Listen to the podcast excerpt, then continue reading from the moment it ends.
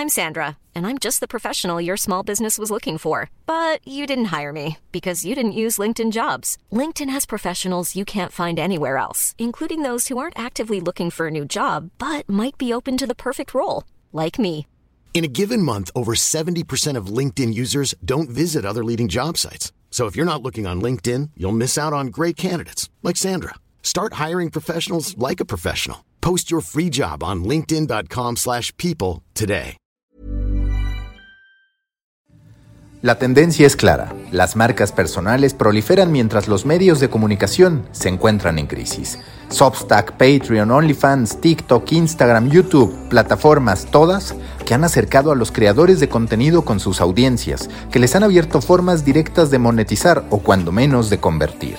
¿Cómo puede hacer un periodista para seguir ese camino? ¿Se puede elegir un nicho, crear tu marca y generar distintas fuentes de ingresos? Arturo Aguilar, periodista especializado en cine y medios y colaborador de Así las Cosas en W, Gato Pardo y Nexos, me cuenta su fórmula para dedicarse a lo que le apasiona y no morir en el intento. Yo soy Mauricio Cabrera, creador de Storybaker, mi medio de medios con podcast, newsletters y soluciones para creadores de contenido, medios y marcas que no quieren dejar de contar grandes historias. Que se enciendan los hornos. Storybaker Academy con Arturo Aguilar, episodio 15, segunda temporada. Comenzamos. Storybakers les recuerdo que pueden recibir directo en su bandeja de entrada todos los insights, análisis y tendencias que genero para ustedes a través de mi newsletter. Suscríbanse en storybaker.co, así, sin M, storybaker.co. Todo lo que necesitan saber de medios, contenido y monetización directo en su correo electrónico.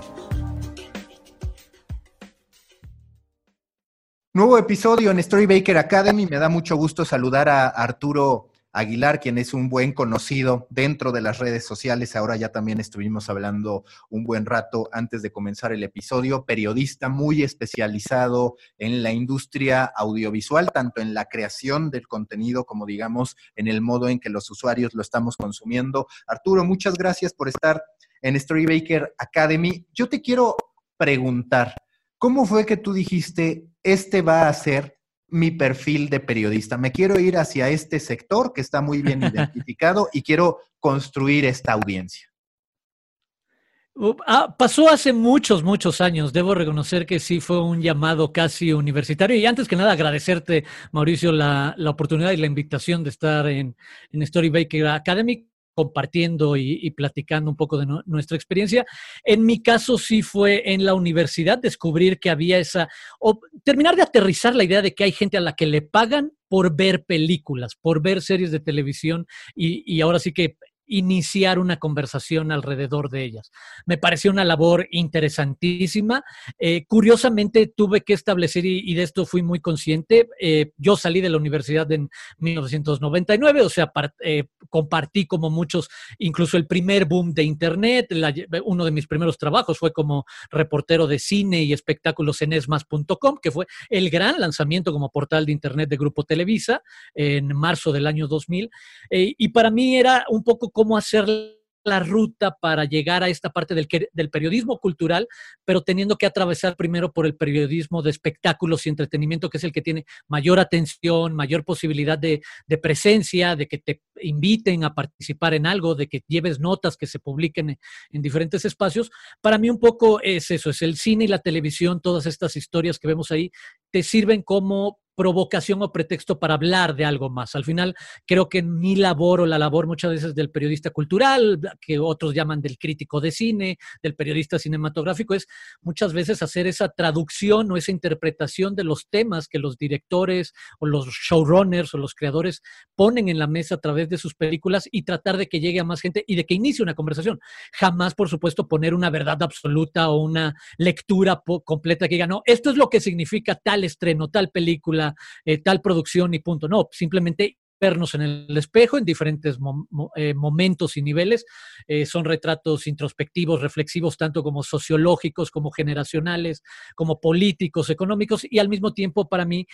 conforme fui avanzando en mi carrera, me parecía que otra parte interesante era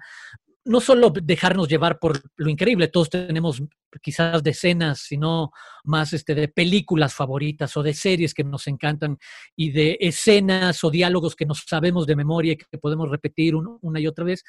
Aparte de, esta, de este lado de la cultura pop que, nos llena la referencia del cine, me parece muy interesante cómo funciona a nivel de negocios, cómo esta industria se ha ido adaptando a lo largo de por lo menos 120 años. No hay nada nuevo, estas historias de se va a morir el cine, ya llegó una nueva tecnología asesinarlo, en su momento fue la televisión, en su momento fue el cine sonoro, en su momento fue el color, en su momento fue la llegada del VHS y el DVD, etcétera, etcétera. Pues bueno, es una industria que se ha venido renovando y a mí siempre me pareció muy interesante tratar de entender también cómo se adapta constantemente esta industria, cómo se va reinventando ella misma y se va adaptando a los contextos y circunstancias que, que, le tira ahora sí que la globalización y creo que en los últimos 20 años la revolución tecnológica que vimos impulsada en gran parte por Internet y toda la tecnología asociada con Internet, una vez que llegó a golpear a, a la industria del entretenimiento, la volteó por completo. Para finales del siglo pasado, principios de esto,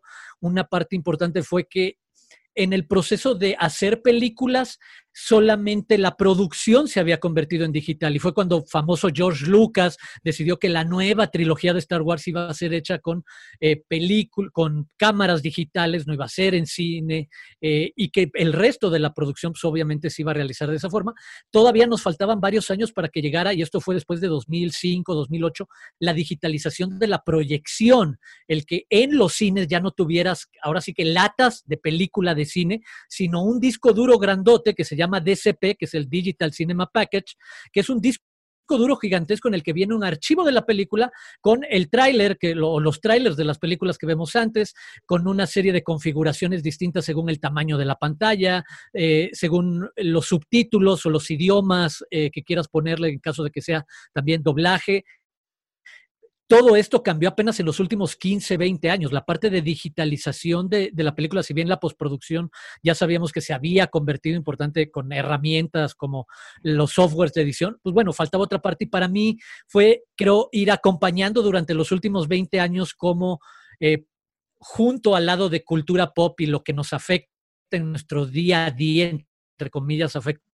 todos estos estrenos y películas y la llegada de las plataformas de streaming y ahora acostumbrarnos al maratonear, al binge watching, a qué pasa si una plataforma decide darme toda la serie entera el fin de semana que se estrena y no tener que esperar como tú y yo probablemente crecimos y vimos mucha televisión 90 y 2000 de te tienes que esperar a que sea tal día de la semana a tal hora y sintonizar en tal canal para poder ser parte de una conversación colectiva que se extendía después en nuestras oficinas o con nuestros amigos. Pues bueno, esos mismos fenómenos que ya vivíamos ahora se eh, se, suceden o, se dan eh, en otros espacios como es la aldea digital de las redes sociales. Y de nuevo, cómo participar ahí, cómo ver cómo cambia la dinámica cuando todo mundo tiene la posibilidad también de emitir una opción, una opinión sobre sus gustos o defender las películas de Marvel o DC que son súper apasionados y participar en, bueno, en este nuevo escenario en el que ya por fin tenemos el acceso a un tsunami gigantesco de opciones de, de catálogos y de cine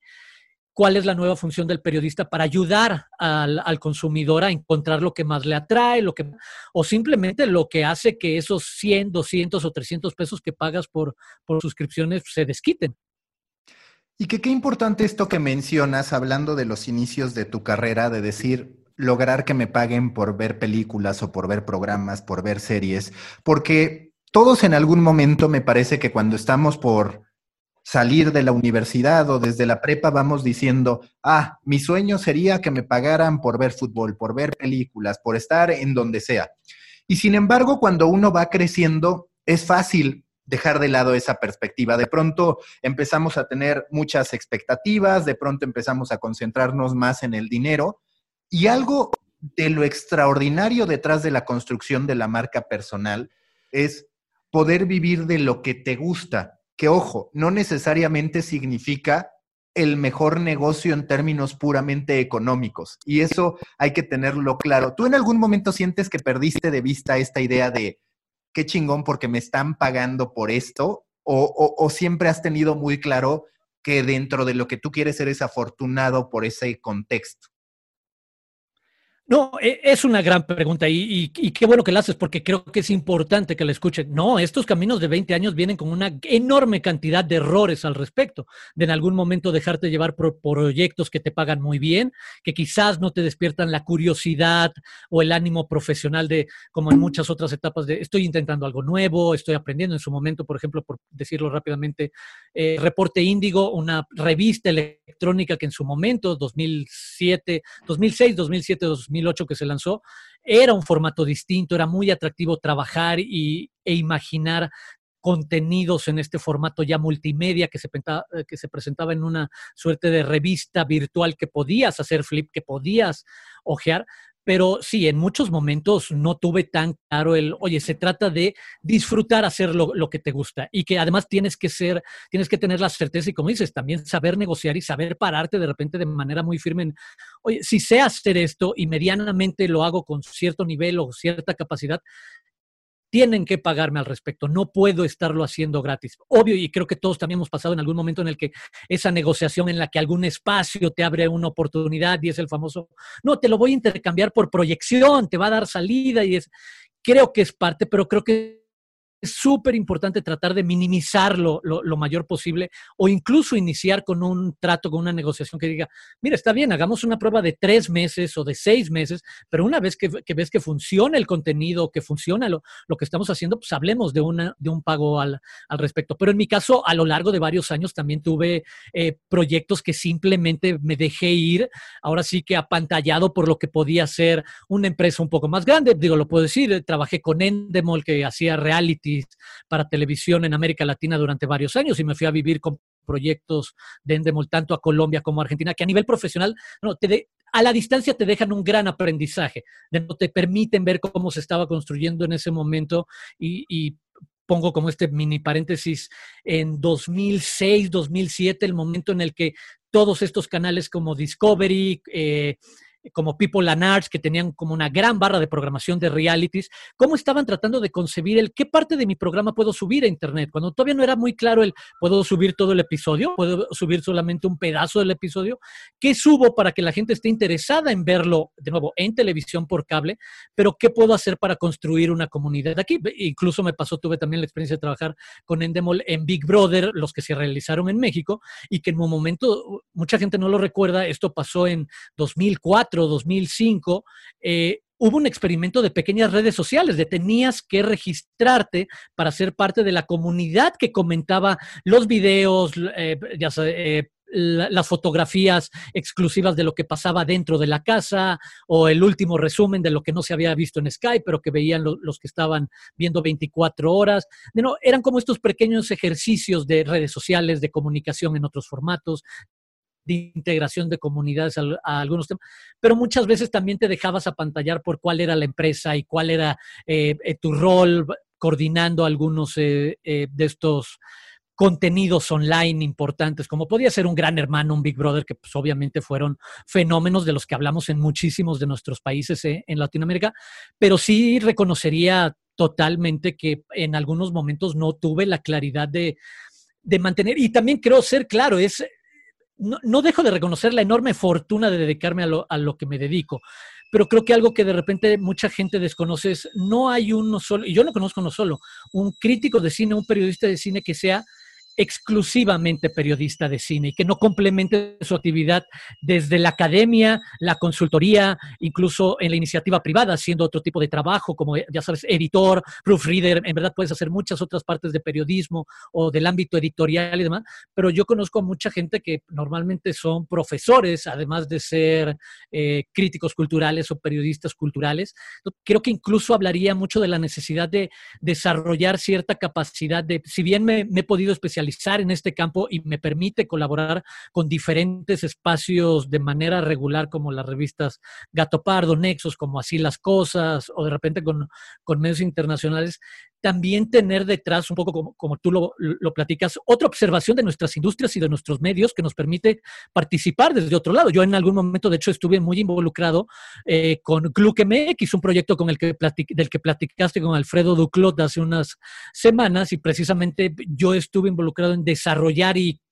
crear eh, esa idea porque obedecía a un interés que teníamos de medios masivos mexicanos, como esta gran agencia que representa a más de 100 periódicos locales en nuestro país, podríamos crearle un hub de este contenido viral y de esta manera solucionar un problema que conocemos muchos quienes hemos estado dentro de medios y de periódicos. El, tienes un staff mínimo al que muchas veces lo ves obligados a tener que estar haciendo notas del video y el meme y el viral del día, en lugar de que hagan reportajes locales o investigación local, que es lo, el gran diferencial que va a ser para el periodismo hacia adelante, y tratar de satisfacer eso, el de, mira, desde este hub puedes crear todas estas notas del día, las que tienes que llevar porque todo mundo está llevando, las del clickbait, de alguna manera y crear un sistema en el que puedas utilizar esas notas para tus propias redes sociales, para tu propio sitio y, de alguna manera así liberar a tus reporteros para que hagan otro tipo de, periodismo. Entonces, para mí era el seguir también preparándome. Acabo de terminar, de hecho, hace apenas un par de meses, la maestría en periodismo y políticas públicas del CIDE. Entonces, creo que parte de esto es seguir eh, alimentando el interés o las ganas de aprender y de entender como algo muy complejo el, la industria en la que nos desenvolvemos. Lo mucho, lo maleable que son los medios hoy en día, nos invitan y nos obligan eh, a, partes iguales a que estemos tratando de renovarnos y a tratar de eh, seguirle la pista cómo se ve la foto completa de cómo funcionan los modelos de negocios de, estos proyectos, cómo se están desarrollando estos proyectos y cómo uno mismo puede participar en todos ellos, por ejemplo, en lo que están desarrollando espacios como el Heraldo con toda su este, estrategia digital o muchos otros, y tratar de entender también uno cómo puede colaborar, ayudar desde la trinchera pequeña del periodismo de entretenimiento o en otros casos con un poco algo más amplio de estrategia de contenidos o sí. Eh, transmedia, crossmedia, todo esto de cómo la misma idea al final, si la sabemos adaptar, se convierte en una semilla con muchas posibilidades de formatos para salir y eso es lo que hoy en día el periodismo tiene que hacer. Un buen reportaje tiene una semilla después lo puedes convertir tanto en un texto como en un podcast, como en un video, pero tiene una semilla que sabes adaptar y que no le pides a, un reportero, hazme seis versiones distintas del mismo reportaje en lugar de saber construir un centro y a partir de él incluso hacerlo complementario, que un, un podcast invite a que eh,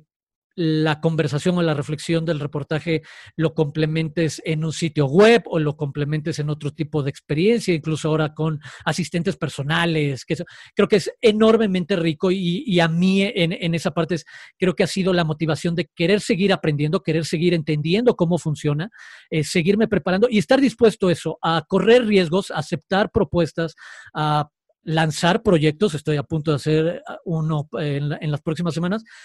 pero aceptar que además gustosos de que es un volado, que muchas veces te puede salir bien, te puede salir mal, pero como creo que también tú lo has dicho muchas veces en, en estas conversaciones, las cosas de las que aprendes muchas veces más son de las que te salen mal. Entonces, al final de la ecuación no hay realmente algo negativo. Puedes seguir aprendiendo y mejorando mientras te vas moviendo en esta formación casi multidisciplinaria de, de las cosas que se mueven alrededor. Hoy en día estoy, por ejemplo, muy clavado, estoy empezando a tratar de asomarme en cómo puedo vincular investigaciones muy, muy recientes a nivel académico de neurociencias con el consumo que hacemos de plataformas de streaming o con el consumo que hacemos de medios de información. Si, si las neurociencias hoy en día explican mejor que nadie cómo reaccionamos a nuestros sentimientos o a, cómo nos sentimos y en el ánimo de la posverdad, la construcción de nuestra realidad depende de cómo nos sentimos, no de los hechos, no, no de datos, por ahí hay algo interesante de, bueno, entonces los medios que yo elijo para retratar la realidad en la que yo creo va a tener que ver con eso. Entonces, también quiero explorar qué puede haber de nuevo por ahí eh, en estos nuevos campos. Y justo ahorita mencionaste algo que llega a generar cierta tristeza en el periodista mexicano, me parece, en el periodista latinoamericano. En España van tantito más avanzados, pero tampoco donde quisiéramos que estuviera, porque tú te vas a Estados Unidos y encuentras a cualquier cantidad de periodistas viviendo verdaderamente de un nicho. Y sé que hoy todos hablamos de Substack y hoy todos hablamos de la posibilidad de tener nuestro podcast y demás, pero va mucho más allá de eso. Hace mucho tiempo que en Estados Unidos verdaderamente hay una economía de publicación de libros ultra especializados en un nicho que les permite a esos autores ser eh, verdaderamente referentes en su nicho poder vivir de eso, poder dedicarse a eso, que es prácticamente una dinámica de consumo, análisis, consignación, consumo, análisis, consignación o documentación. Eso tristemente no pasa en México, tristemente no pasa en muchos sentidos en España, aunque sí, insisto, con más casos. Por ejemplo, alguien parecido a ti es Elena Neira, lo podríamos, lo podríamos decir, que tiene su libro de plataformas de streaming. Totalmente, claro. ¿Tú a qué atribuyes el que parezca que no estamos listos? Independientemente de que ahora empieza a ser un poquito más prometedor el, panorama, ¿qué ha fallado? la audiencia en la evaluación o en la valoración de los creadores de contenido, han fallado los medios de comunicación que quizás se encontraron en la devaluación intencional del trabajo del periodista una oportunidad para pagar menos. ¿Qué consideras que es necesario para que el ecosistema en sí mismo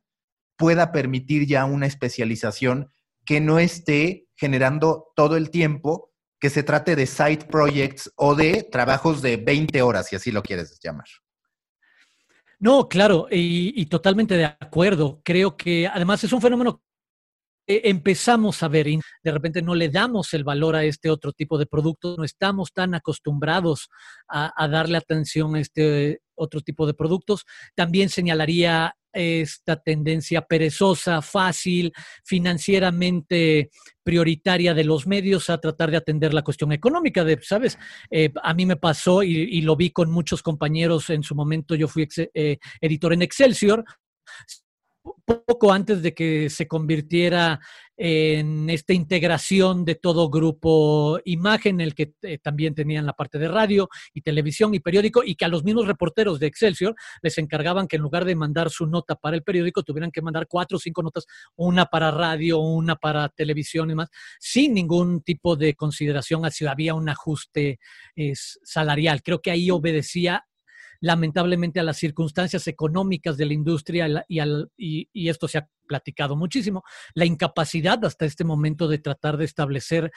eh, nuevos modelos de negocio, de intentar nuevas cosas, de tratar de romper los moldes y, en este momento todo es tratar de... Eh, curar las heridas y en ese sentido pues, lo único que haces es tapar cualquier posibilidad de, derrame financiero o de sangre que puede ser pagarle un poco más a estos especialistas, incluso culturalmente. Yo siempre platico en, en Estados Unidos hay esta cultura de que tú puedes ser un reportero y ser reportero, un gran reportero durante 40, 50 años de tu vida y eso no va a quitar ni un ápice de prestigio a tu labor. En México no podemos ver eso. Si no dejas de ser reportero a los cinco años de tu carrera, y de hecho veo que en muchas generaciones es, nadie quiere iniciar de reportero. Incluso hasta en la nomenclatura que le inventamos en los medios a las posiciones ya no hay reporteros empiezan casi como coeditores o editores en adelante. Y esta idea de no querer pagar tu precio, de decir, oye, ¿sabes qué? A mí me tocó durante años. Yo fui el reportero que se tuvo que parar afuera de San Ildefonso 24 eh, horas esperando a que, eh, bueno, no Frida Kahlo, Salma Hayek saliera de San Ildefonso 30 segundos a, un tráiler para tratar de sacar la nota cuando estaban filmando Frida Kahlo. ¿Sabes? Ese tipo de reportero de calle que en algún momento también te permite aprender como editor qué pedir y qué no pedir, que, también te deja un aprendizaje, pero que en algún momento, si no hubiera pasado a, ser editor otra, eh, en otras circunstancias, en otras industrias, me hubiera permitido establecer, como dices, una carrera larga, muy bien reconocida, eh, con el prestigio que da en Estados Unidos decir oye, si una persona lleva siendo reportero de una fuente durante más de 20, 30 años, debe ser súper bueno en esa fuente. Aquí lo vemos al revés. Es de, ¿Cómo? ¿Se quedó de reportero en la misma fuente durante tantísimo tiempo? cambia por completo la dinámica de observación, de valoración del talento, de la experiencia de quienes forman una, una redacción y por supuesto sumaría la responsabilidad directa de nosotros los creadores de contenido muchas veces no siendo capaces o de eh, romper nuestros propios esquemas de a quienes les pichamos las ideas. Eh, creo que también tiene que ver en algunos casos nuestra incapacidad de ver el lado comercial y de tratar de saber vender, hacer un buen pitch a, proyectos para que se puedan desarrollar. Eh, el miedo también a hacer algo distinto, a no saber cómo podrías convertir. Yo hoy en día, te soy sincero, lo, lo estoy terminando de aterrizar, un concepto de lo que inicialmente me había imaginado como una serie de artículos o reportajes que podrían entre 10 y 12 retratar lo que pasó en 2020 en la industria del entretenimiento, es decir, oye, no, esos pueden ser 12 capítulos de un libro. Y de nuevo, romper la idea de, ¿y si no es un libro? Con lo que he visto, por ejemplo, con proyectos de Audible, y si fuera un tipo de podcast auditivo en el que cada episodio o cada capítulo cuento una de estas noticias a fondo de lo que fue cambiando por completo el paradigma de cómo veíamos y cómo se hacía cine pre-2020 y post-2020, pero es eso,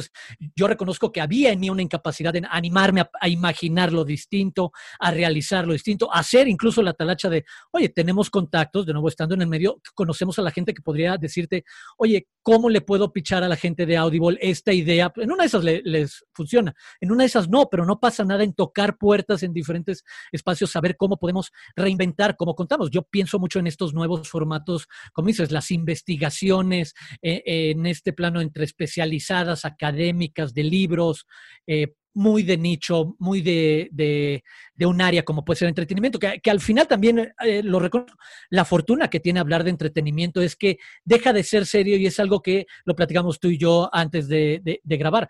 la gente conecta fácilmente cuando empiezas a hablar de ¿Por qué ves algo en Netflix? Ya es algo en lo que todo mundo nos podemos meter en la conversación, ya sea porque empecé a querer algo para distraerme, reflexionar, hacer un ejercicio introspectivo, o porque en la mitad de la pandemia quería, ¿sabes? Eh, huir de la realidad, escaparme y encontré estas producciones o encontré este, estos espacios y al mismo tiempo, bueno, llegaron estas otras plataformas. Creo que eh, en ese sentido nos hace falta, sí, creo que, y lo he dicho mucho, nos hace falta autocrítica en, en, el trabajo de la crítica, en este caso, por ejemplo, de la crítica de cine o de hablar de, de, contenidos culturales y multimedia, nos hace falta crítica sobre qué más teníamos que, que, tendríamos que hacer, cómo podríamos hacerlo distinto, cómo dejar de participar en... Eh, las áreas que antes llevaban la relación entre los estudios de cine y televisión y la prensa se llamaban áreas de prensa o se llaman áreas de publicidad, porque literal nos cuentan a nosotros como un publicity y en lugar de haber comprado una página o dos minutos en una estación de radio, lo que hicieron fue dejarte a ti ver una película antes para que la, la comentaras. Incluso cómo cuestionar nuestra propia función para salirnos de, de, ese círculo a veces un poco vicioso de simplemente estar eh, hablando de los fenómenos fenómenos que vienen acompañados de campañas de publicidad y de marketing y no necesariamente hacer nuestra tarea de, oye, ¿qué otra cosa está en estas plataformas que vale la pena para el espectador por su dinero, por contexto social o temporal o por cualquier otro tipo de, de conversación? Entonces, creo que hay muchas cosas que nos permiten cuestionarnos qué estamos haciendo bien o mal o, como decías, los enormes espacios de oportunidad que puede haber hacia adelante en establecer una marca profesional como un especialista y ver que empieza a ver una luz lejana, perdón, probablemente, de que podrías hacer estos trabajos de, oye, sabes que un par de libros, un libro al año y otro tipo de proyectos, eh, así como lo que platicábamos de un resumen de lo que pasó en los seis meses de, y de repente dejó de haber estrenos y de repente Universal y Warner nos dijeron que sus estrenos también iban a, a plataformas y cómo reaccionaron los cines. Los podríamos contar en otros formatos que ayuden a, construir nuestras marcas y que dejemos de pensar tanto, como dices, en esta dependencia. Eh, lo hablo más desde un mea culpa que un, un, dedo flamígero a los colegas. El dejar de depender el, oye, voy a ser colaborador de Gato Pardo y de Nexos y de así las cosas, o a veces de la BBC o del Washington Post. El no, ¿por qué no construyes tú tu propia marca, tu propio espacio y ves cómo esa propia marca tiene sus propias salidas comerciales, editoriales y de formato? Creo que para mí lo interesante es viene de un autocuestionamiento y autocrítica de hacia dónde tendríamos que estar viendo y de atrevernos a la prueba y error, no tenerle miedo a si nos equivocamos, pues no pasa nada, o sea, intentas algo nuevo y aprendes de lo que no te funcionó y vuelves a hacer otra cosa más. Y que aquí hay un punto importante porque hablamos de la especialización. Es bastante sintomático cuando hay una serie que es un fenómeno cultural. Muchas veces a los medios en español les atribuimos el que son refritos de la información que ya se generó en Estados Unidos. Sí. Uno de los grandes casos recientes relativamente fue el cúmulo de reseñas que se publicaban sobre Game of Thrones después de cada episodio, porque tuvo este estreno muy puntual, programado y demás, que tú veías coberturas muy profesionales, verdaderamente volcadas de los medios en Estados Unidos, y de manera llamativa quizás la mejor cobertura o la más obsesiva era de BuzzFeed, que dentro de todo pues es un consumo superficial, pero que cuando menos decía, eh, estuvimos viéndolo, detectamos esto, esto y esto. Pero en términos generales, aquí yo veo, y a ver si coincides, a los medios de comunicación también obstaculizando el desarrollo de personas verdaderamente especializadas en la industria del entretenimiento. Hablando de entretenimiento mainstream, ah, digamos, Netflix, Amazon Prime y demás. ¿Por qué te lo digo? Porque ahora vemos a muchos medios queriendo hacer verticales literal de Netflix. Prácticamente la categoría se llama Netflix independientemente de que vengan otros. Y lo que van a hacer son contenidos que no son especializados. Y ahí, pues cualquiera podría decir, oye, el que va a terminar ganando es el especializado. Pero estarás de acuerdo que en la práctica no necesariamente porque si las marcas no se ponen exigentes, si las agencias de medios, pues más fácil va a llegar ese dinero. A esos medios de comunicación que se inventaron esa categoría en la que no tienen gente especializada, que a las personas especializadas estén donde estén. No, totalmente. Y de hecho es un ejemplo realista, hiperrealista que a mí me tocó ver en redacciones, incluso en Gluck en algún momento cuando yo estuve involucrado en, la parte editorial, en el de cualquier contenido que tuvieras con la palabra Netflix tenía un porcentaje mucho más incrementado de, de audiencia, de visitas, de clic que el resto de tus notas de, la semana. Y fue empezar a reaccionar a partir de ello. Es de no, no es pensar en el contenido que vas a dar, no es eh, en lo que vas a aportar o en la especialización, en la parte, en el aporte periodístico. Es, no, simplemente cumplir una cuota de un mercado que una tendencia tal cual muy digital te está diciendo, si hablas de esto, vas a estar en la conversación y es probable que por lo tanto recibas más clics. Y esa parece ser la prioridad. Y sí, es un gran peligro y sí, estoy totalmente de acuerdo contigo en la gran mayoría de los medios están empecinados en solamente resolver. Eh, y de nuevo, creo que lo lamentable es que no alcanzan a ver que en lugar de resolver por encima esta cuestión, están dejando ir una gran oportunidad, un espacio de oportunidad en que si estableces, eh, atiendes esta vertical tal cual como se está, eh, como, como está sucediendo con especialistas y, a mí me pasaba incluso platicando con la propia gente de Netflix. Son muy buenos amigos quienes son los conductores de, Nada que Ver, el podcast de, oficial de, de, Netflix, y platicábamos y ellos me lo compartían ellos mismos se ven atrapados con lo que pueden platicar o no. Ellos también tienen que platicar de estos grandes fenómenos y, dejan muchísimas cosas muy interesantes afuera. Y que yo les decía es, mira, pasó la película que Taiwán eligió para participar en los Oscars actualmente, como en la categoría de mejor película extranjera, que se llama El cielo que abraza,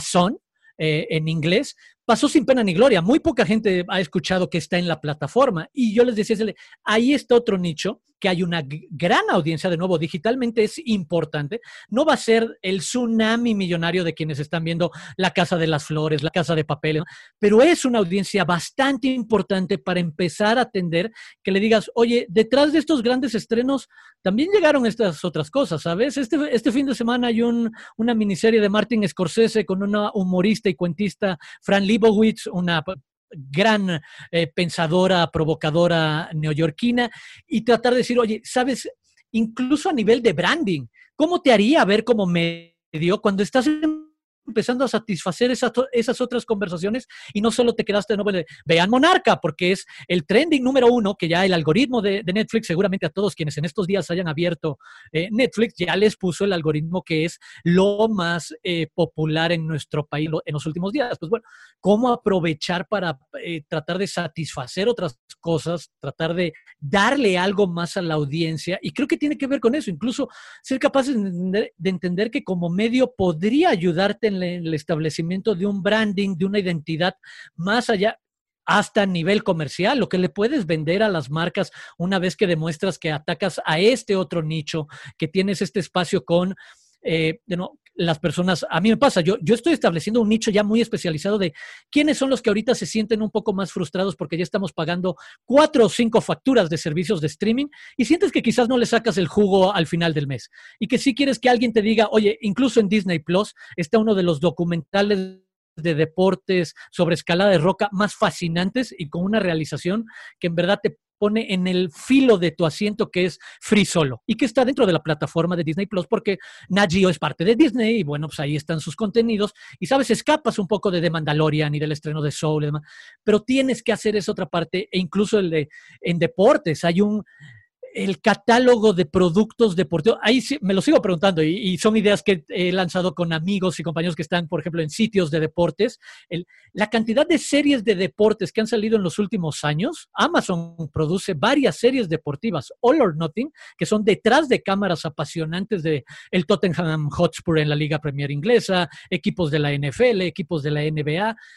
que de nuevo son parte de la conversación para todos los apasionados de los deportes, que no veo que esas conversaciones estén en los sitios de deportes y sé que los que vemos deportes estamos viendo esas series en, streaming y que de repente no, son oportunidades para en lugar de nada más poner eh, la nota que todos vemos en todos los sitios en los primeros días de, de cada mes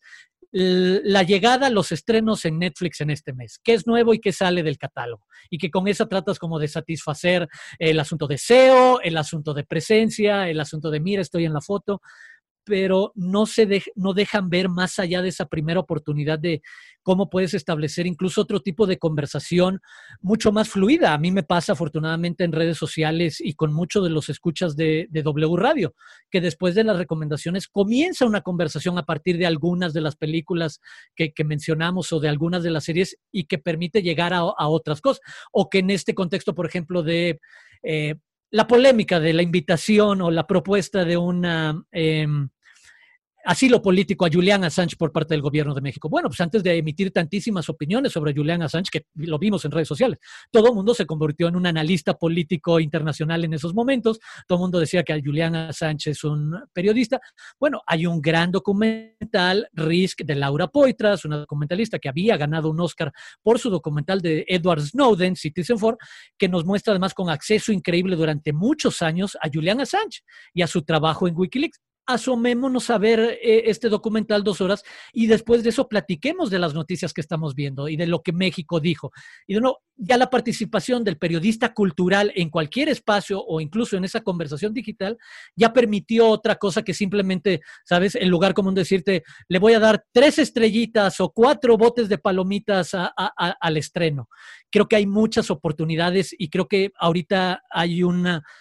un gran reto en tratar de establecer una comunicación en, algunos casos, en algunos casos con estos medios un poco más establecidos para que se animen a tomar la oportunidad de hacer algo más, de apostar por la especialización por, y de nuevo eh, experimentar en lo que podríamos hacer en nuestro caso, algunos especialistas ahí, pero también de, de nuestro lado en tratar de hacer las cosas distintas, en,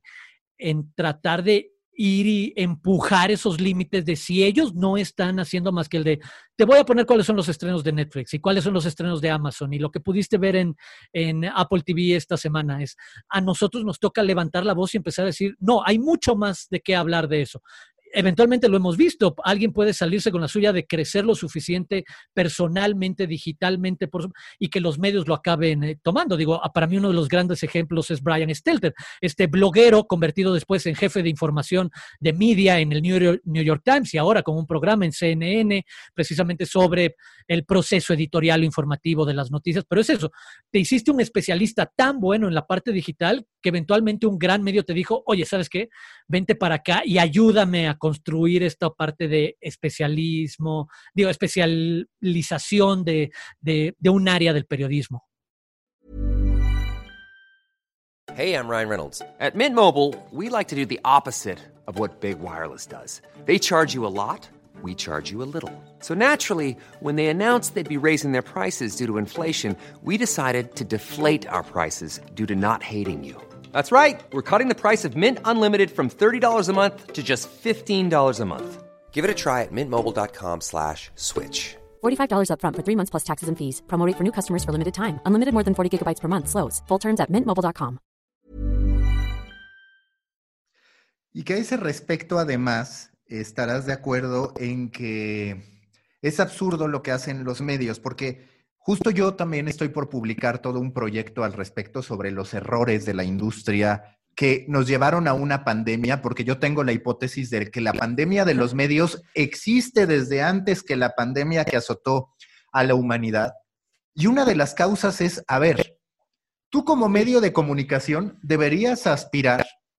a que un trabajo de calidad esté en tu archivo porque ese trabajo de calidad lo puedes llegar a ofrecer a las plataformas. Pero como los medios no se hicieron de ese archivo, ocurre, ocurre lo que tú dices. Es más fácil que nosotros como individuos lleguemos con las plataformas y les digamos, ¿sabes qué? Tenemos esto, lo quieres hacer y el medio de comunicación deja de ser necesario porque ellos siguen con una segmentación, una verticalización que es para el algoritmo, no para la industria y no para la audiencia.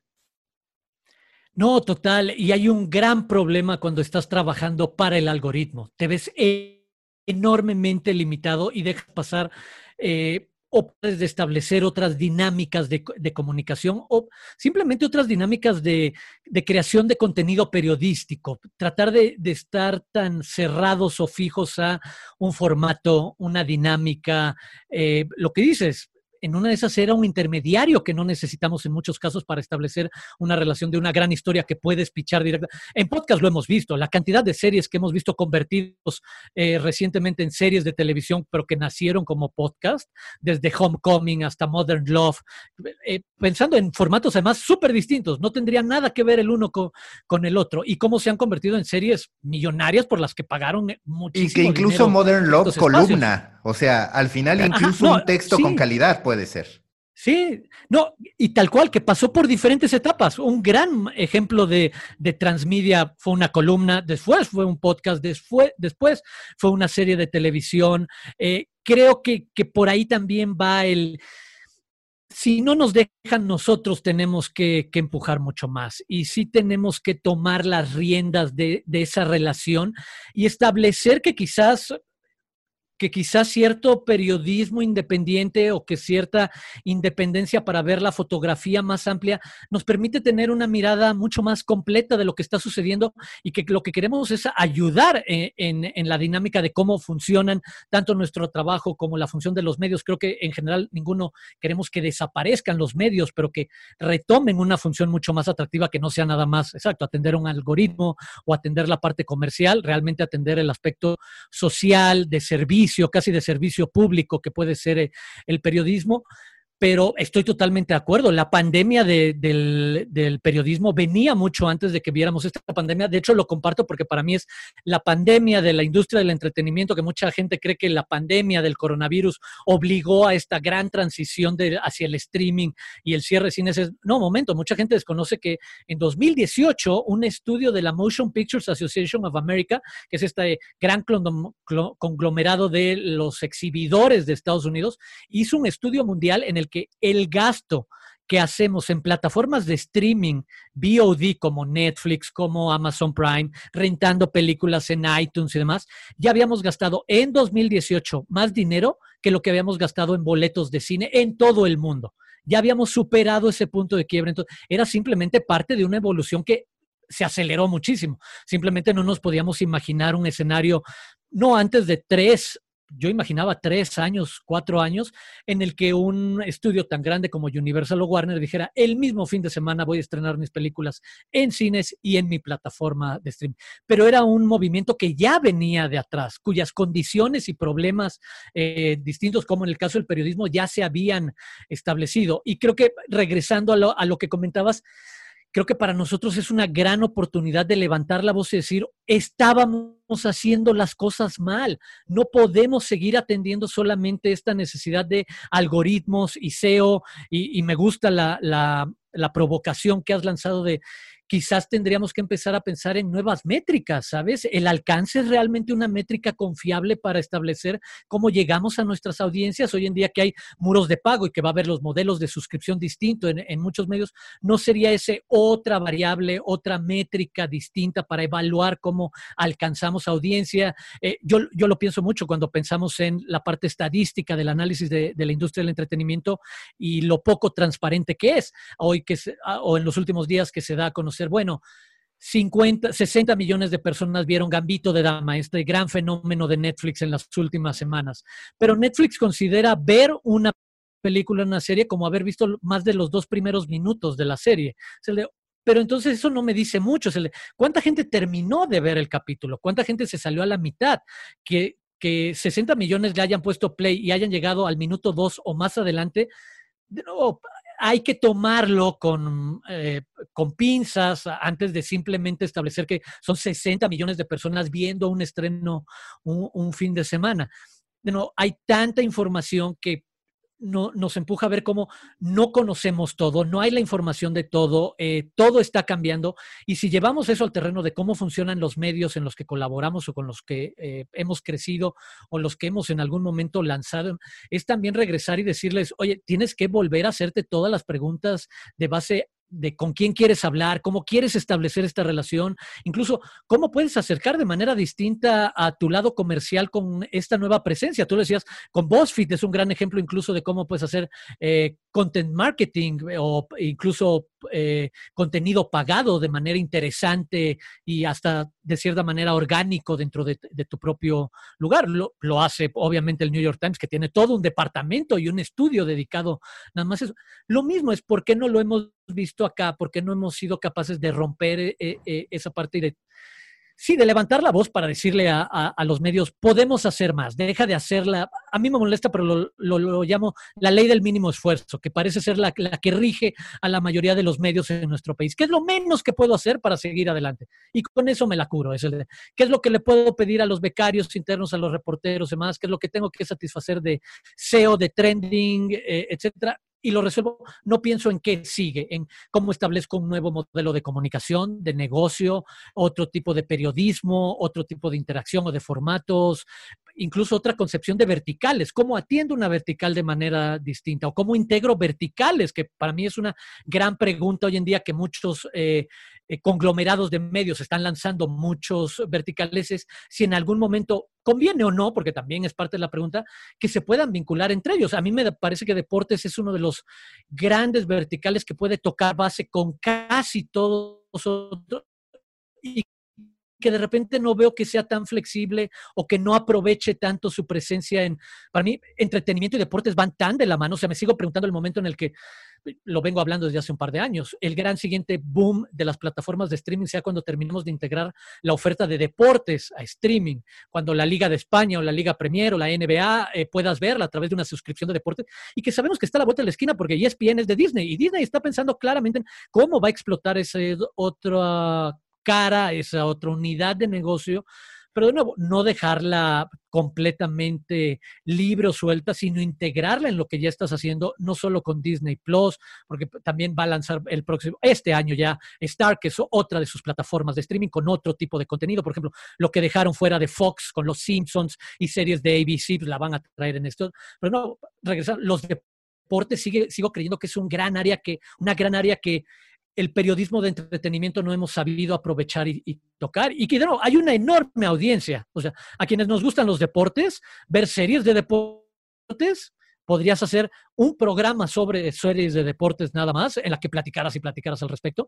Y ni mis colegas, ni yo, ni, ni los medios deportivos he visto aquí que lo atendamos, mientras que en ESPN, por ejemplo, en Estados Unidos, hay podcast enteros solo sobre las series de deportes eh, en ciertas plataformas. No, y te voy a decir, hay un tema que es medular. Los medios de comunicación siguen casados con pensar que las únicas historias que se tienen que contar son las de los equipos relevantes, las de los equipos relevantes ah. del país y las de los equipos relevantes de las ligas que se siguen. Pero si te das cuenta, las plataformas de streaming, en muchísimos de los casos, lo que han tenido son historias extraordinarias de equipos de segundo, de tercer nivel, incluso perdedores, que hay series como Losers y demás, abiertamente con eso, o de ficción. Y tú te encuentras, para mí, por ejemplo, la mejor serie de deportes, vaya, entiendo que me van a decir es Last Dance y demás, entiendo el porqué, entiendo la connotación, pero Ted Lasso es extraordinaria en la construcción del Extraordinaria. Entonces, totalmente de acuerdo. Te terminas dando cuenta que la ficción, que el entretenimiento es más poderoso que el resultado deportivo. Y quien mejor lo sepa atrapar, ahí va a estar el, factor de triunfo, que si lo vemos en los medios de comunicación, el propio récord, cuando lo hizo bien, cuando era el momento en que todavía estábamos en el esto, se terminó posicionando el entretenimiento. Pero ahora los medios deportivos han confundido el entretenimiento con polémica y demás. Pero a ver, de verdad, un ESPN no puede invertir en hacer una serie tipo Ted Lasso, no puede algo, Televisa no puede dar con un club de cuervos, perdón, pero es todo el estilo de algo que pudiera hacer Televisa y no tuvieron la visión de decir yo lo voy a hacer. Fue el equipo, el quinto equipo que más jerseys vendió de toda la Liga MX y estando con Charlie, imagínate si hubiera estado con Nike, con Adidas, que dejó pasar la oportunidad, en fin. Creo que ese es el, el gran hito que falta, que se entienda que el deporte es entretenimiento y que es más poderoso que el resultado. No, muchísimo. Ted Lasso es un gran ejemplo. Y recuerdo, y, qué bueno que lo dices, porque Televisa incluso ha tenido en su momento la de, si bien estuvo la oportunidad de hacerlo, el desaprovechar, porque de nuevo, no todo es nada más hacerlo, también es cómo lo presentas y cómo lo promueves, cómo lo acercas a la audiencia. La exacto, no puedes reconocer algo como exitoso o eficiente pues, solo porque lo hiciste, si no supiste llevarlo a la audiencia que estaba interesada. Porque recuerdo hace un par de años, precisamente un pequeño reality de un club de fútbol llanero en el que veías la preparación cada semana para su partido, en el que obviamente el de defensa central, todos hemos jugado quizás con un gordito de cuarenta y tantos años, que después de tres, cuatro sprints ya no alcanza a correr más de 20 metros o se resbala y se cae. Y esas historias, bueno, personales, cercanas, empáticas, chuscas, y que pueden, eh, proveer de otro tipo de contenido, que te hacen dar un diferencial. Este momento en el que todo parece una réplica, un clon de, ¿en dónde estoy? ¿Estoy en el mismo sitio que el otro? O sea, todos se parecen demasiado, esto te permite hacer una diferencia y, creo que sí, no, no se ha entendido que el deporte tiene una enorme naturaleza de entretenimiento cuando superamos simplemente esta eh, obsesión con el resultado, con lo, lo, que además se resuelve después de dos, tres horas y después de eso eh, digo, nos podemos cansar de poner los canales y ver cómo llenan programación de discusión, simplemente de conversación sobre dos cosas, no hay ningún análisis o algo más. Lo decías con, con Tetlazo, tan solo el mes pasado, a, a, mí me sorprendió, yo soy muy futbolero este, y veo muchos canales de deportes, la verdad, me sorprendió lo poco que se habló, por ejemplo, de documentales de Maradona una vez que falleció y que estuviera disponible en una plataforma como DirecTV en nuestro país. Maradona, el documental de Asif Kapadia, este director británico que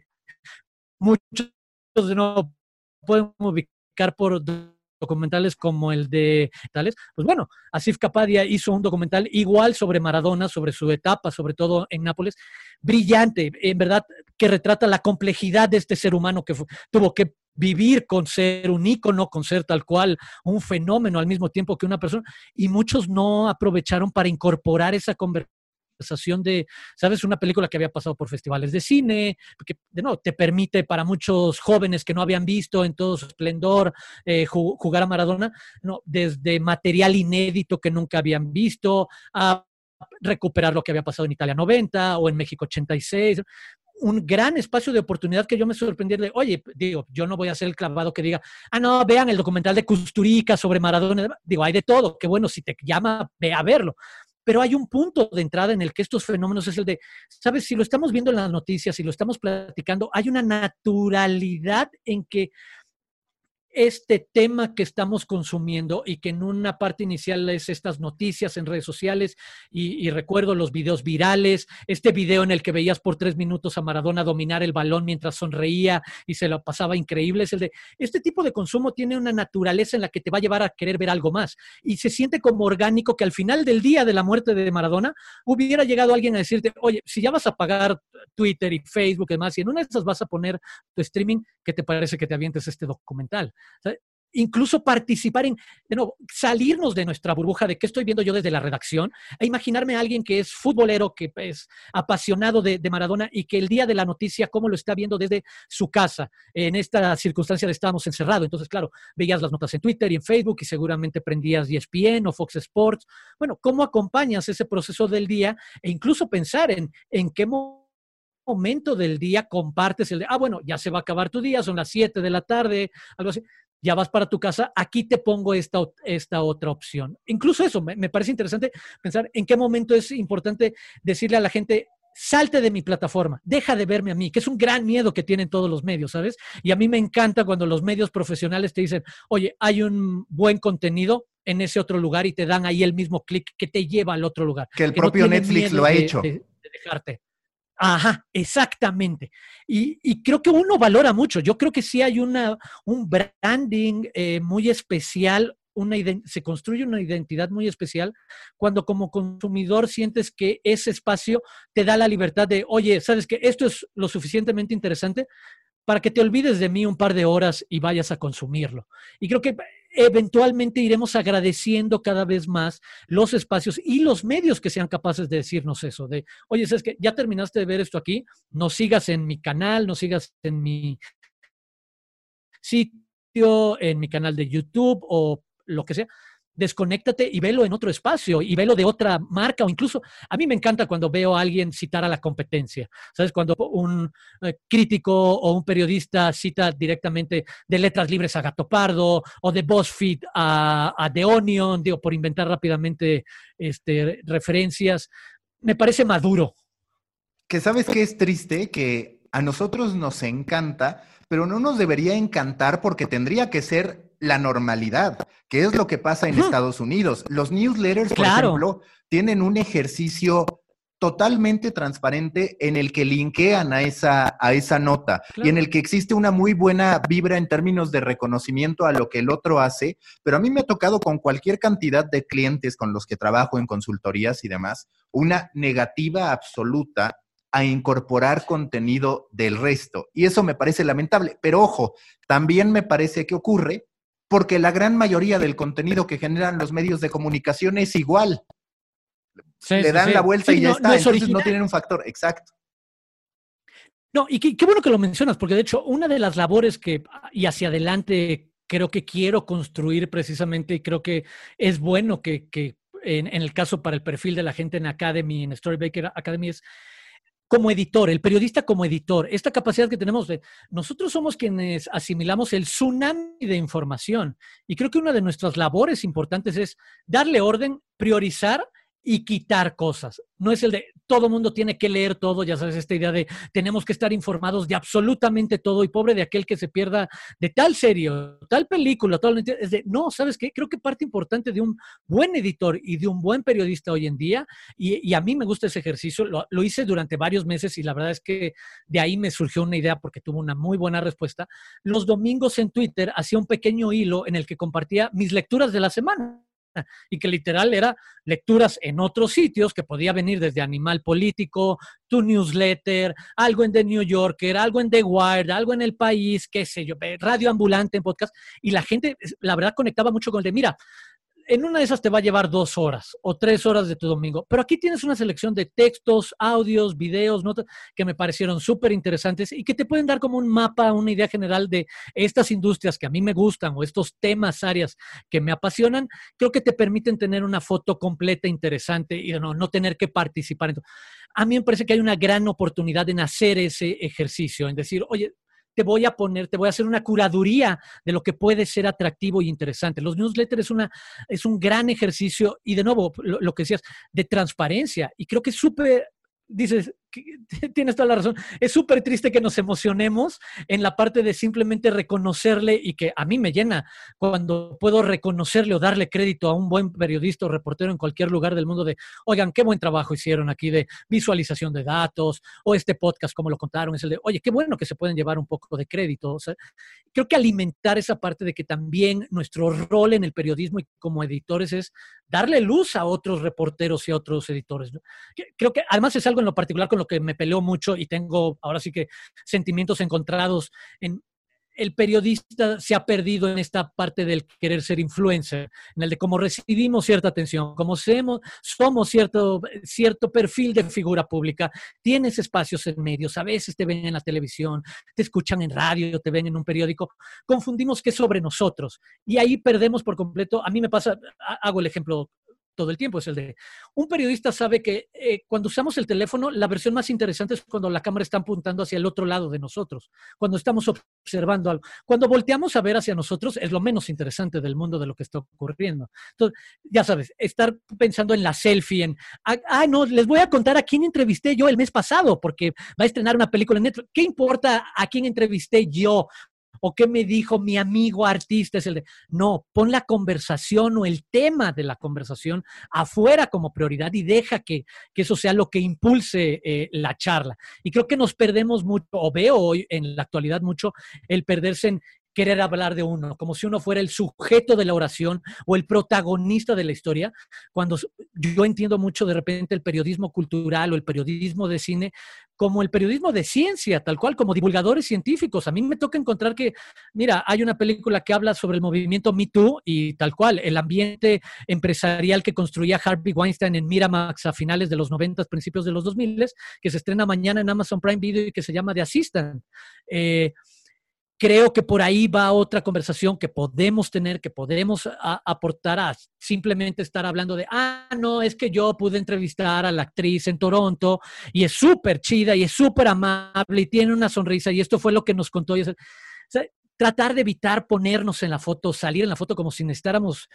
eh, apapachar nuestra egoteca o algo así. Y es, no, no, no, entre menos salgamos en la foto, yo estoy convencido que mejor trabajo estamos haciendo la mayoría de, las veces. Y trato de pensar mucho eh, en eso hoy en día cuando pienso en lo que platicamos qué es lo, todo lo que veo durante la semana a nivel de información o de contenidos y poder ponérselo a la gente, hacer esta curaduría, pero también estar consciente una y otra vez que no se trata sobre lo que yo hago solamente, sino que hoy en la mañana yo hablé en W Radio de varias películas, pero sé que en cuatro o cinco minutos no puedo hacer un análisis muy profundo y que muchas veces hay colegas que ya hicieron textos muy profundos y muy bien eh, argumentados y estructurados de algunas ideas que comparto y en lugar de volver a repetir lo mismo, ¿sabes qué? Está la oportunidad de decirle incluso a la audiencia, aquí está este texto, aquí está este otro colega que quizás conoces, que quizás no conoces, pero que te puede eh, aportar esta conversación, es decir, poner las luces hacia otras hacia otros lados. A mí me, me, llama mucho la oportunidad de poder ser ese perfil de periodistas y editores que le pongan la luz hacia afuera y que hagan esta, este trabajo de discernir, calificar y curar tal cual, es una curaduría de contenidos eh, de acuerdo a un perfil de, oye, mira, si quieres sacarle ventaja a lo que estás pagando, si tú eres como yo y te clava el qué hay detrás de, de las historias o, sobre todo en las películas y series, qué retrato introspectivo, psicológico, sociológico hay, eh, ese es el tipo de, películas que te voy a poner en el mapa si empezamos a establecer una conversación o, dinámica. Y de nuevo, sé que por millones son los que quieren hablar solamente de Marvel y DC, pero hay suficientes miles que quieren hablar de estas otras cosas y quiero establecer una conversación con ellos. No tiene que ser con todos y sobre lo más popular. también saber acomodarnos en nuestro espacio y hacer las paces con no tienes que hablar de todo, no tienes que ser el más popular o no, no, no tienes que participar en, ay, no es que Arturo no habló de la Casa de las Flores. Créanme, hay suficientes podcasts y programas y tuiteros hablando de la Casa de las Flores, no necesitan una opinión más. Y que a ese respecto, Scott Galloway habla de que los negocios que hoy en día prosperan son aquellos que te ahorran tiempo. Y se escucha paradójico, se escucha contradictorio porque tú ves a Netflix, a todos, intentando que tú te quedes la mayor cantidad de tiempo ahí pero digamos que el ahorro de tiempo viene donde tú satisfaces tus necesidades y ya si quieres más puedes ir a otros lugares y existe una apertura de puedes ir a este otro lugar, ¿no? El newsletter es, por ejemplo, un ejercicio mucho en ese punto medio. Yo te doy una visión, puedes ir a esta otra,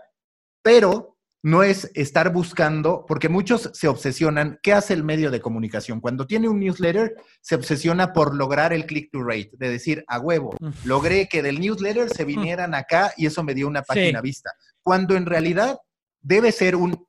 un, un mensaje implícito de, si quieres ver más, dale clic, porque aquí vas a poder ir más a detalle. Pero eso no significa que tú des algo superficial. No, total, y que creo que le das al, punto, satisfaces una necesidad específica. Es, esa información ya está ahí, la puedes consumir de manera fácil, sencilla, rápida, breve. Muchas veces los newsletters, sabes que son un par de líneas o quizás un par de párrafos sobre cada una de las notas y luego el link. No, es este contenido que te va a requerir demasiado espacio. Pero también es lo que dices, es tener la capacidad de la visión a mediano o largo plazo, porque ese minuto que pierdes, como dices, en este instante, sí es un minuto que puede regresar más adelante, que puede, te puede crear una fidelidad a otro nivel con tu medio o con tu plataforma. Netflix hace eso. Las pocas veces que se atreve a dejarte ir es porque tiene una apuesta en la que considera que esa libertad de ir y descubrir otro, otro contenido o otra producción va a hacer que valores y regreses un poco más o aprecies un poco más las recomendaciones que, que ellos te dan. Pero es eso, es tener la, la capacidad de tomar riesgos y decir, mira, estoy dispuesto a sacrificar el, el clic o el minuto en mi plataforma ahorita por el que va a venir más adelante. No sé cuándo es más adelante, pero sé que lo puedo construir. Y de no, es, eso, es como hacer una amistad, es el de no pretendes pedirle a tu mejor amigo inmediatamente algo súper. Se va construyendo esta confianza, esta capacidad de, compartir, de intercambiar cosas, y ya cuando sientes como, ahora sí que se estableció mucho mejor la relación, pues es cap e, eres capaz de pedirle mucho más y es cuando Netflix nos podrá pedir que compremos cosas directamente, o Disney que nos pueda vender el Baby Yoda directamente de, desde su sitio. Pero creo que es eso, es de, lo tienes que trabajar con la variable tiempo en la mente, sin tratar de corretearte al de lo que dices. ¿Por qué piensas en un newsletter en lugar de imaginarlo también como la construcción de una comunidad, como la satisfacción de una necesidad? Pensarlo nada más como el de, hoy que llegó el newsletter, hoy debo de ver clics en mi página. Es enormemente limitado, es verlo a cinco minutos de distancia, cuando creo que los más inteligentes están empezando a pensar, no qué vas a hacer hoy, es el de, bueno, ¿y qué va a pasar mañana? ¿O qué va a pasar en una semana? ¿O qué va a pasar después de una semana?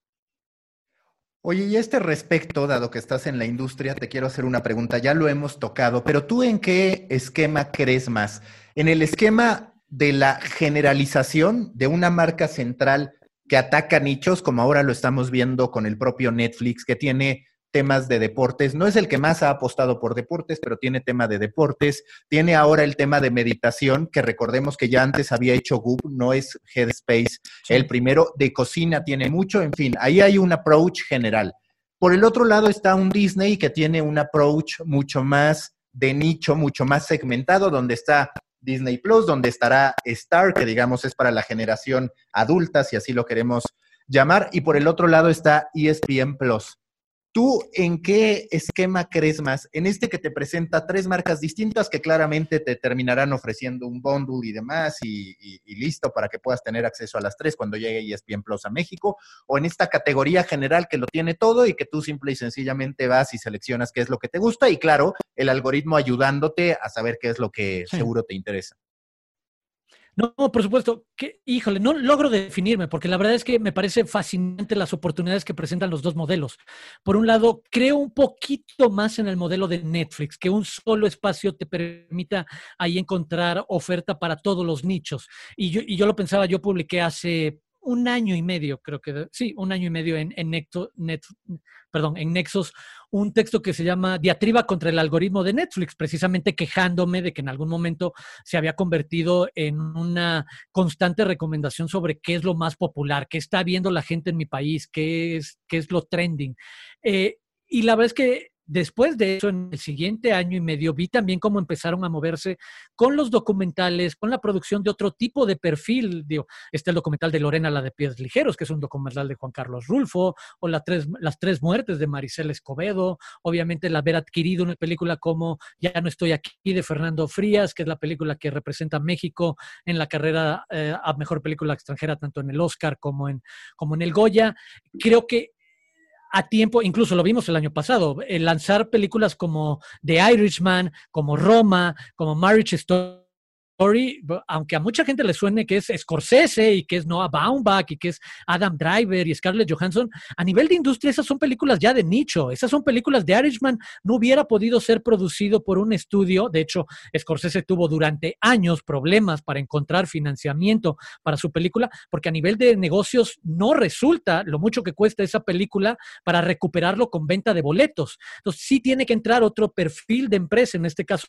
tecnología con la capacidad financiera que tienen, en este caso, los Amazon, los Netflix y compañía para decir, mira, aquí está, pero por supuesto, lo que están haciendo es satisfacer un nicho, decirle a ese nicho que ya no puede ver tantas películas de Martin Scorsese porque ya no se estrenan tan fácilmente en, todo el mundo, porque de nuevo, no son negocio, fríamente no son el negocio que, es invertirle a cualquiera de las otras grandes películas que hacen los estudios como Rápidos y Furiosos, la nueva de Marvel, la, nueva de DC Comics, eh, eh, etcétera creo que empezaron a atender de manera interesante estos nichos. Eh, pero al mismo tiempo me, surge la pregunta de, en esta identidad de que es solo un canal, de que es solo Netflix, mucha gente podría no enterarse que existen esos otros perfiles, de que están ahí los documentales deportivos, de que están ahí estas no ficciones muy atractivas a nivel Latinoamérica. Tiene una colección en verdad de documentales latinoamericanos destacados, o sea, películas, largometrajes, más allá de la polémica sobre sus series, que si los tacos son los tacos que deben de ser, o de rock, si son los grupos de rock que deben de ser en un recuento de la historia del rock de, de, la región. Creo que sí están atacando diferentes nichos, pero sigo haciéndome la pregunta de a nivel de quizás no, no, sea marketing o que probablemente sí. ¿Cómo vas a permitir que diferentes audiencias sepan que están ahí? Porque de nuevo, el, el funcionamiento en este momento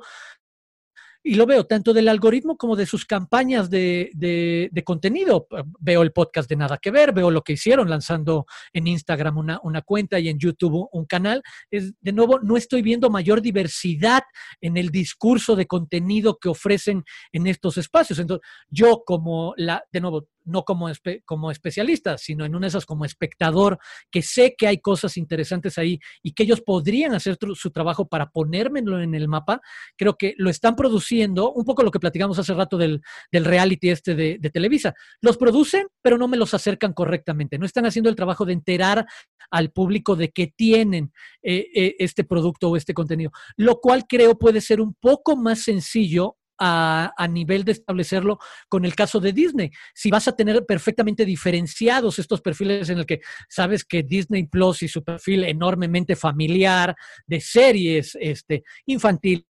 y juveniles, desde High School Musical hasta toda la colección clásica que tienen de princesas y demás, no va naturalmente con el perfil de ABC, de Los Simpsons y de FX o de Fox. Ah, bueno, sabes, es más fácil que Fox pueda, o estar en este caso, que va a ser donde veamos todo este tipo de contenido, pueda crear una identidad y pueda llegar a la audiencia y al nicho que, que esté interesada, esa audiencia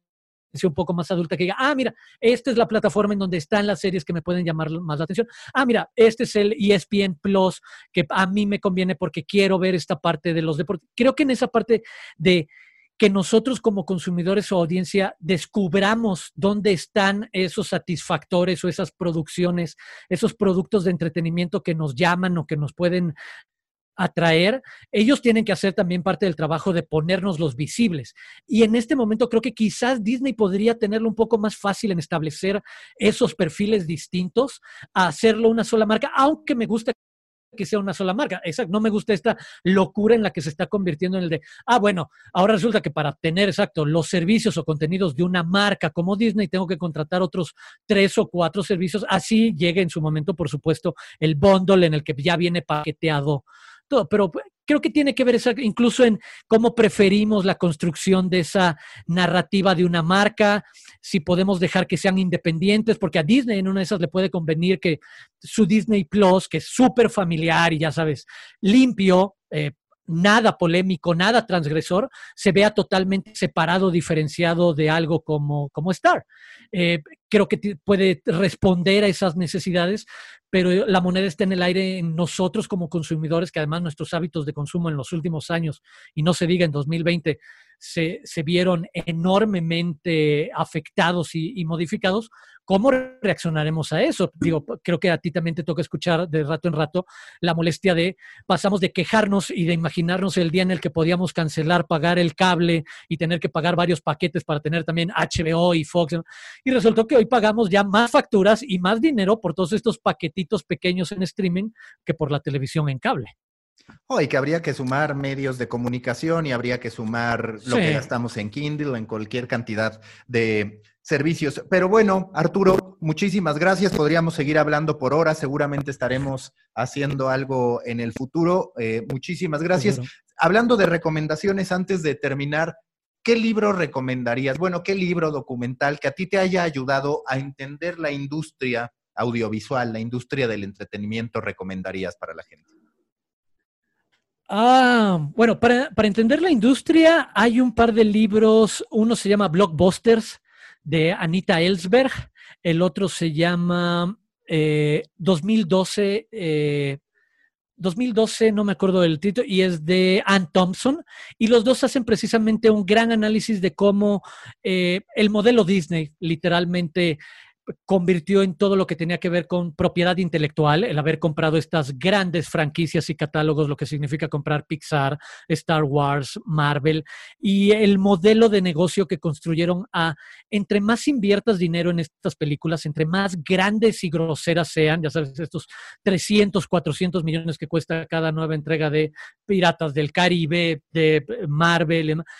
tu retorno de inversión es mucho mayor. Y, eso, eso hizo que hubiera mucho menos películas originales o pequeñas, que hubiera menos diversificación, que se concentrara en un modelo de negocios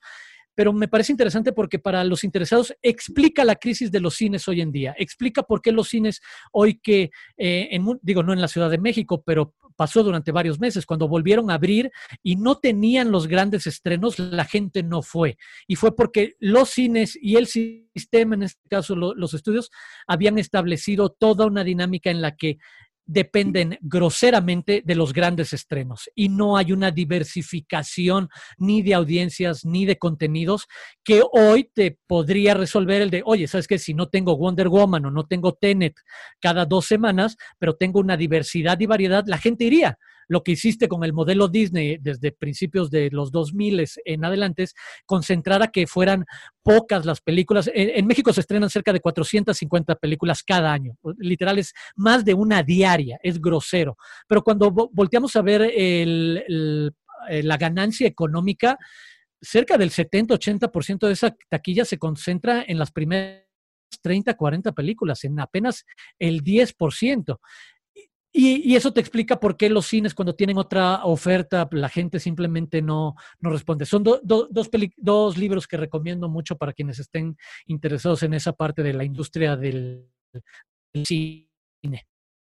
Oye, y justo antes de, de terminar, uno de los puntos que me parece que va a tener que atacar Netflix es el de las franquicias, ¿no? Porque se sabe que en Netflix, por ejemplo, los Alasraki en realidad son los dueños de Club de Cuervos, independientemente de que el producto audiovisual lo tiene Netflix. Hay muchas trabas en las que los Alasraki tampoco pueden sacar todo el provecho de la franquicia porque está Netflix de por medio, pero me parece que ese sí va a ser un punto que va a tener que cambiar Netflix, es decir, yo quiero ser dueño de la franquicia completa, no solo de la serie, al menos es una perspectiva que yo tengo, no sé tú qué opines a ese respecto, pero ahí sí el contraste con, eh, Disney, la verdad es que es bastante marcado a favor de Disney.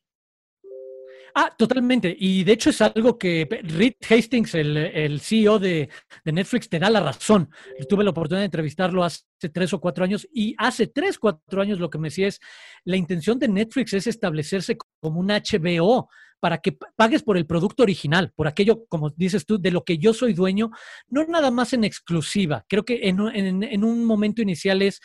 la serie es exclusiva, la que tiene, pero creo que tiene que ser llevado al siguiente eslabón y es lo que tú señalas, la propiedad intelectual de estos productos, la capacidad de que todo lo que se genere de esta idea, en este caso el ejemplo de Club de Cuervos, lo que decía, eh, la explotación comercial que tuvieron de playeras reales de, un equipo de fútbol en una asociación con una marca como Charlie, ese es un negocio del que Netflix no se quiere quedar fuera y del que dependes si tú tienes control por completo de la propiedad intelectual, de los derechos de, alguna de estas series. Creo que Netflix va a tener que hacer un trabajo enorme en, en eso, en tratar de poder quedarse por completo para poder construir estas maquinarias que cuando lo vemos en la competencia tienen máquinas que ya funcionan perfectamente perfectamente aceitadas en el de, sabemos que no nada más, en el caso de Disney, sabemos que cuando algo estrena, nunca va a ser solo ese estreno. Viene acompañado de una maquinaria que incluye juguetes, eh, aplicaciones, en verdad, la, variedad y diversidad de productos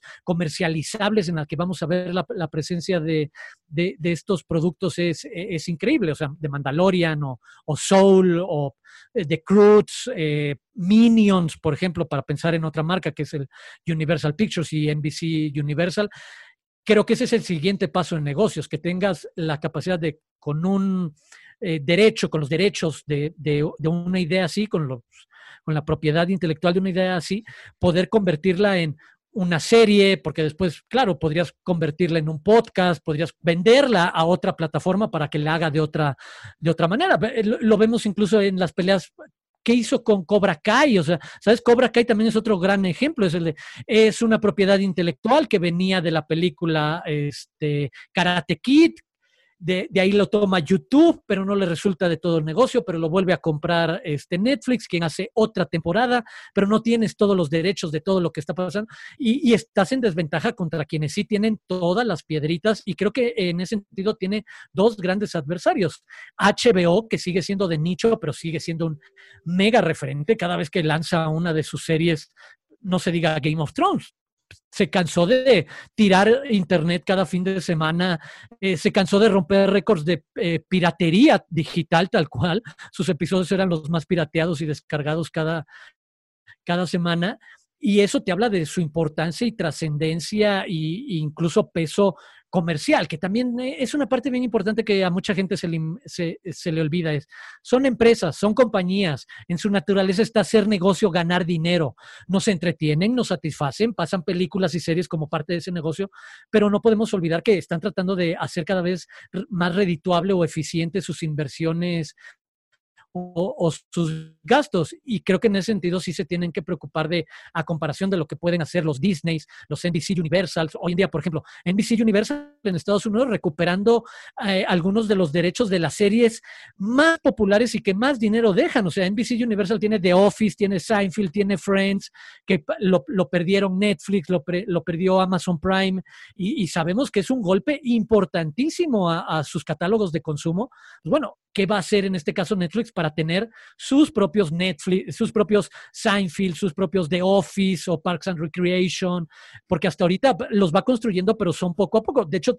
creo que eso explica el fenómeno que hemos visto en los últimos años de Netflix estrena, pero como loco y con el mismo entusiasmo cancela series porque no funcionan y es, me voy a quedar con estas que son negocio masivo, global, que me están dando alguna oportunidad